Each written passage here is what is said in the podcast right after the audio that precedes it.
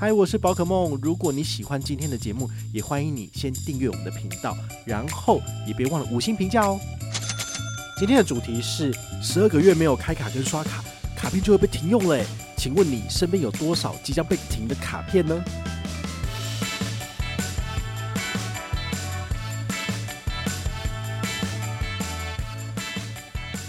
是不是大家就会持续使用这张卡片呢？好，其实这张卡片问世三年以来，我觉得。还在所谓的摸索期，我们也还在观察。也许国泰世华是第一家能够打破这一种循环的银行。那我当然，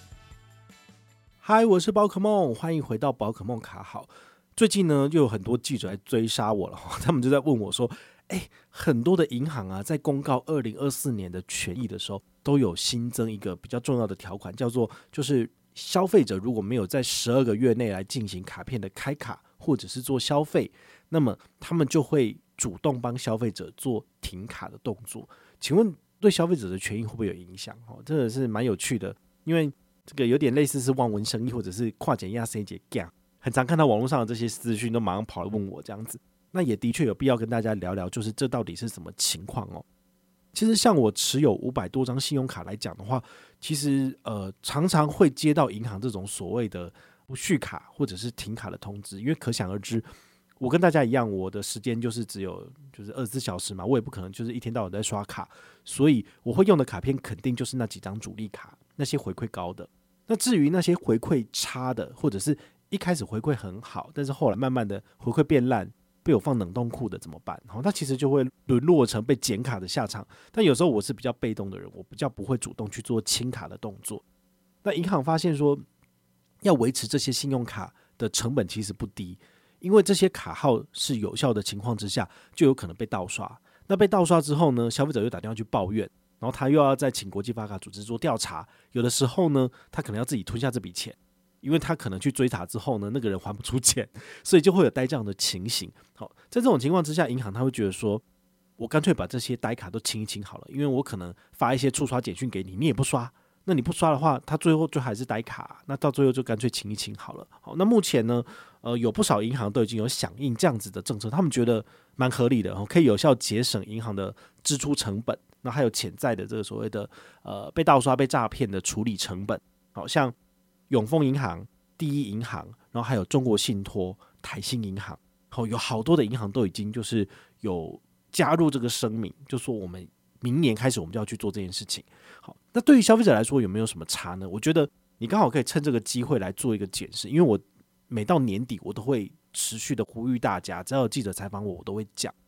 你手上的卡片，如果你已经有超过一年没有使用的，可以考虑停卡，因为代表你就不会再用它了嘛。因为你现在的主力卡就是那几张，你还是不会去刷以前的卡片啊，对不对？好，那你就可以把它停掉，不管是你主动致电去停卡，或者是。银行会主动帮你停卡这件事情，我觉得至少在卡片控管上面都是比较好的。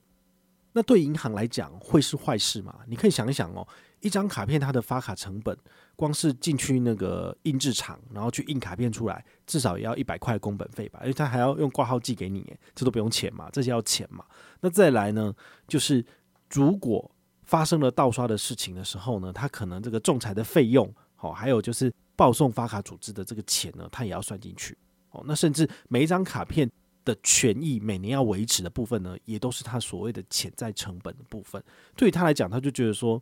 干脆把这些卡片都清一清好了，只要留那些有效卡的人在用就好了。好，所以一张卡片对银行的成本可能是三百到五百元，那甚至新护理或新卡里加一加，它可能都是六七百块钱。但是呢，很多时候我们消费者就是这样，就是。呃，新护理拿完之后呢，就放着就不刷了，所以对于他们来讲，它就是无效行销，因为他们希望的是卡片发出去之后，你有持续的使用它，那它至少有这个手续费收入可以不断的进来，那甚至你使用循环利息，它还可以赚到更多。好，所以这是他们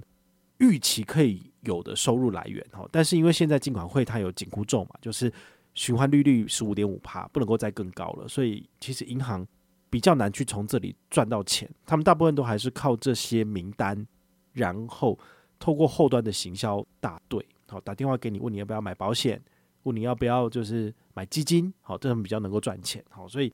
对银行来讲的话呢，的确是应该要把这些卡片清一清的。可能会问一个问题，就是那干嘛要脱裤子放屁？你当初就是把卡片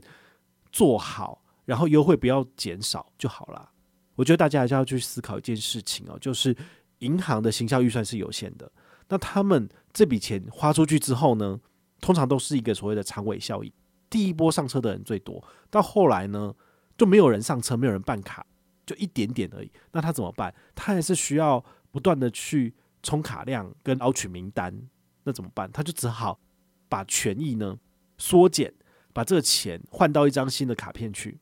然后再捞第二波名单。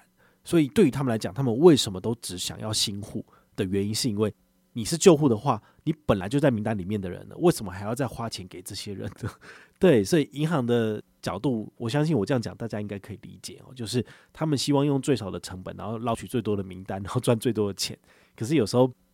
就没办法，好，所以你会觉得说，根本是在做一些就是让人家无法理解的事情，对不对？发了一堆卡，然后最后就剪光光。没有办法，因为他们的行销策略就是这个样子，所以要怎样才能够解决这种所谓的不断的减卡跟发卡的循环呢？好，这时候你就可以去注意到有一张信用卡哦，在国内大家应该都很知道，就是国泰世华 Cube 卡。国泰世华的 Cube 卡呢，它把所有的卡片通通都整合到这张里面了，所以银行呢，它就不需要再去处理所谓的发卡又停卡、发卡又停卡的事情，它只要把这张卡片的权益顾好。不要变差太多，是不是大家就会持续使用这张卡片呢？好，其实这张卡片问世三年以来，我觉得还在所谓的摸索期，我们也还在观察。也许国泰世华是第一家能够打破这一种循环的银行。好，那我当然就拭目以待。这样的话，的确有机会帮国泰世华省下后端非常多的成本，但是呢，我觉得大家还是比较不相信吧，因为我们还是需要优惠啊，对吧？它的优惠只会一直缩水，你们就觉得说你还是同一张卡片，就是 Who cares？哈，所以呢，这的确是一个没有解答的问题，就是为什么银行要一直减卡？那为什么要叫消费者一直办卡呢？如果你把那个优惠一直维持在那里不好吗？但是如果一直维持在那里，就不会有新的人进来了，因为大部分人该办的都办了，所以他们要找不同的面向、不同的切角，然后让更多人来办卡，他们才能够赚更多钱。也许你有机会听过这一集之后呢，找到突破点，也就是说，如果你手上的那张卡片是权益都不会变烂的，那你是不是就可以一直持有它呢？好，对我来讲的话，它就是里程卡，因为里程卡的刷卡回馈基本上不会变差太多，也由于你有缴交年费的关系，所以它的权益能够稍微维持得住。像机场接送、机场贵宾室、市区停车，它可能都还能够维持某种程度的回馈给消费者。所以对于我来讲的话呢，它就会是比较有趣的卡片，而不是这种短视近利的卡片。好啦，来结论讲一下哈。我希望啦，就是台湾的银行啊，或者是产品评鉴，听到这一集之后，你们可以去思考一下，是不是要改变你们的整个行销的策略，能够以就是更环保、更 ESG 的方式，不要让大家就是办了又减，减了又办，这真的是很浪费地球资源的事情。好，那消费者也不会觉得说好烦哦，就是每年都要一直办新卡。其实我觉得大家最讨厌就是一直办新卡，可是银行老是把权益就是东挪西挪，然后卡片一直缩水。所以我们就只好剪卡，好，所以这其实是一个蛋生鸡鸡生蛋的问题，好，希望这些相关的当事人或者是当事银行呢，听到这集节目之后呢，能够稍微的去改变一下这个整个策略，好，我相信其实对地球或者是对我们所有的消费者来讲，会是一个更好的结果。